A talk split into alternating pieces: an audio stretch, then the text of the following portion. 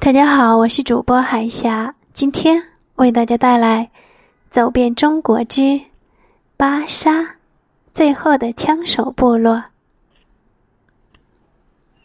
在中国，很多的少数民族地区，甚至更偏远的侗乡和苗寨，都已不成程度的受了外来文明的影响。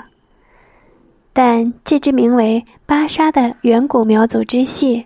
却顽强地坚守着自己的古老风俗，被人们称为“最后的枪手部落”。在巴沙，你真的会见到枪手。在这里，年满十四岁的男子身上都扛着火枪，别着腰刀。枪分为长枪和短枪，长枪扛在肩上，短枪别在腰间。一开始看见他们，你一定还有些害怕。然而，山寨里处处呈现出一派安宁祥和的气息。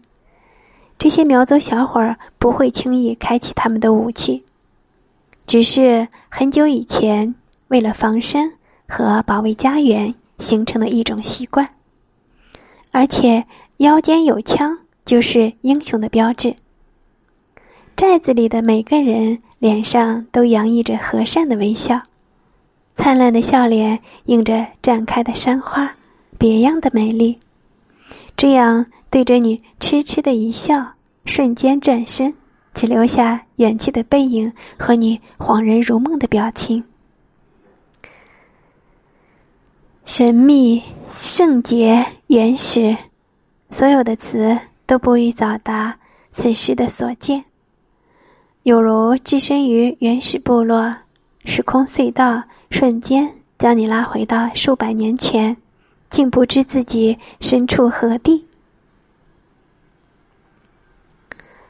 村寨建在山上，他们的住处也是吊脚楼。这种吊脚楼富有西南民族特色，楼体一边倚在山边，下部用木柱支撑。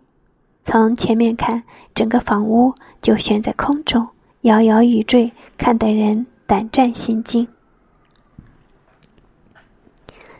赤心节是巴沙人的情人节，说是情人节，倒不如说是相亲会。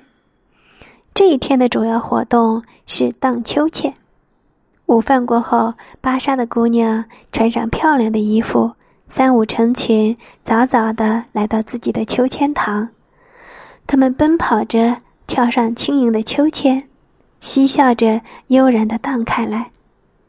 随后，村里的小伙们赶来，姑娘们立刻左顾右盼，眉目生辉。若一对男女互相有意，他们就会一起荡秋千，秋千荡得越高越久。两人也是情投意合。一对情投意合的情人荡过秋千以后，会迅速跳下来，手挽着手，大大方方的走出秋千堂，去编织他们未来的梦。